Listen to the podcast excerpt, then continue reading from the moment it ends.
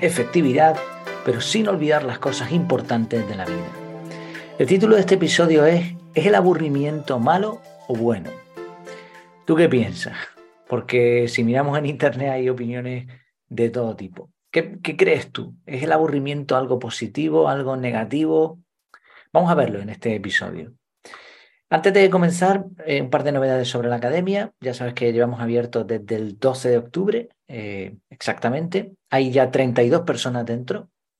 Ya tuvimos la primera clase en directo la semana pasada y hoy tenemos la segunda. Bueno, hoy, en el día en el que estoy grabando esto.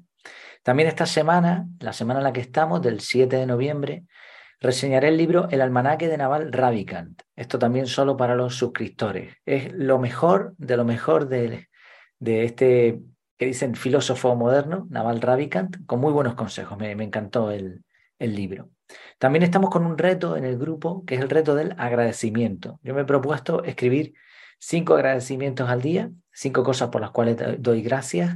Y de momento ya estoy viendo algunas sensaciones curiosas, iré contando. Si quieres ver más en el grupo eh, de la academia, también estamos hablando de eso. Así que nada, nos vemos dentro. Efectividad.es, échale un ojo allí. Vamos allá con el episodio de hoy. ¿Es el aburrimiento bueno o malo?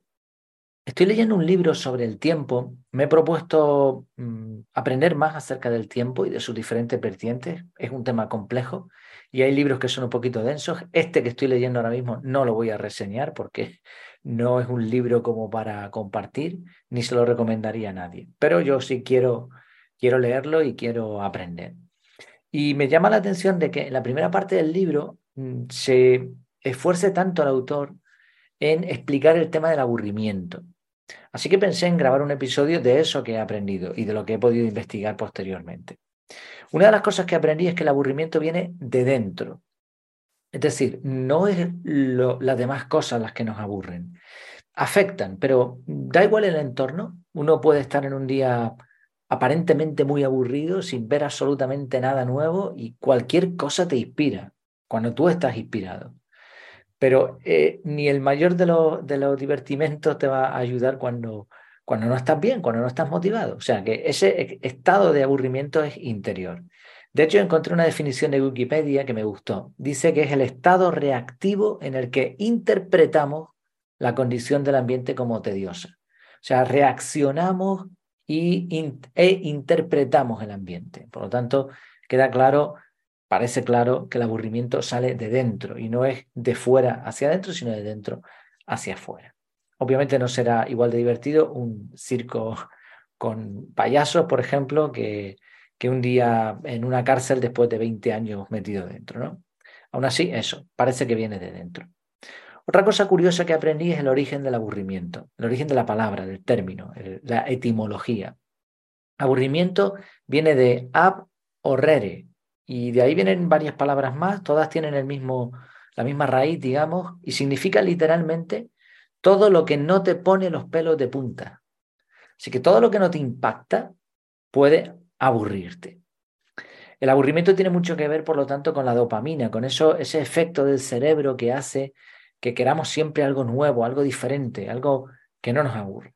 Somos felices cuando un evento nos asombra y nos morimos de aburrimiento cuando no hay nada nuevo. En marketing me gustó mucho cuando leí el libro de Seth Godin, La vaca púrpura. Él dice que cuando vas por la carretera, una autopista con la familia y de pronto ves un montón de vacas, pero una púrpura, te paras y dices, pero ¿eso qué, qué es? ¿Una vaca púrpura? ¿O es posible? Ahora, si empiezas a ver muchas vacas púrpuras, ni siquiera eso te va a llamar la atención. Pues lo mismo ocurre ¿no? con el aburrimiento. Ahora, ¿es bueno o es malo? Esta es la pregunta de este episodio. Parece ser que desde la antigüedad el aburrimiento se ha considerado negativo. Y te dejo algunas citas. Por ejemplo, en un pasaje famoso de O lo uno o lo otro, que es un influyente escrito de un filósofo moderno también, de 1843, moderno de hace un par de siglos, él teorizaba con esto del aburrimiento y decía, leo textualmente, y ojo al dato, los dioses se aburrían, por eso crearon a los seres humanos. Adán se aburría porque estaba solo y por eso fue creada Eva. A partir de ese momento llegó el aburrimiento al mundo y creció su tamaño en proporción exacta con el crecimiento de la cantidad de población. Adán se aburría estando solo, luego se aburrieron Adán y Eva en común y más tarde se aburrieron Adán y Eva y Caín y Abel en familia. Luego aumentó la cantidad de gente en el mundo y los pueblos se aburrieron en masa. Para distraerse, tuvieron la idea de construir una torre tan alta que llegaba hasta el cielo.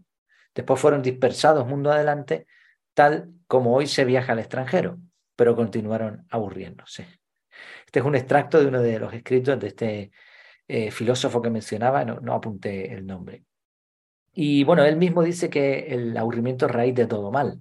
Evidentemente no estoy para nada de acuerdo con su teoría, pero nos permite hacernos una idea de, cómo algunos pensadores ven el aburrimiento. Hay otra teoría, de hecho, que dice que los dinosaurios desaparecieron porque se aburrían. Le llaman la Paleo-Welsmerz o algo así. Conjuga paleo con nombre alemán. Este señor explica que como los dinosaurios no tenían enemigos naturales, dejaron de luchar y murieron de éxito. Creo que el que se aburría era el propio autor con la teoría y sacó ahí una cosa rara. Pero bueno, eh, para teorías, pues también para gustos hay colores. Es evidente que esto no es así, porque para empezar se han encontrado fósiles de dinosaurios muy pequeños, que obviamente sí que tenían que luchar y aún así murieron. ¿no? Así que la razón era otra, evidentemente. En la Edad Media, el cristianismo, eh, o el llamado cristianismo, que poco tiene que ver con Cristo, eh, hablaba del aburrimiento y lo, tildaba de asedia. Asedia es un término interesante, usado en, la antigüedad, ahora mismo no se utiliza ya, y era uno de los siete pecados capitales, de los peores pecados. En la Divina Comedia, la asedia lleva al propio Dante al borde del infierno. Es curioso que este término se ha relacionado de alguna manera con la moderna depresión, Parece que ahora que nos da por ponerle nombre a todo, hemos descubierto la depresión como un mal moderno y quizá vaya peor. Parece que sí. Pero esto no quiere decir que no sucediera en el pasado. Probablemente muchas personas en el pasado también se, se deprimían, ¿no?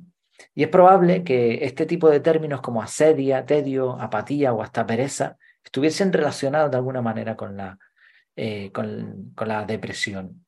No hablamos de la persona que es gandul, un gandul, un vago, que no quiere hacer nada, que se resiste, que no quiere sino pues, vivir del cuento, no, no, sino alguien que aparentemente sin ningún problema, pero no tiene ganas de hacer nada. Tomás de Aquino también dijo que la asedia era el dolor del mundo que produce la muerte, y se entendía que la máxima expresión, y por lo tanto también un pecado capital, Espero que el episodio te esté resultando interesante y práctico. Este es un episodio exclusivo para los miembros de la Academia.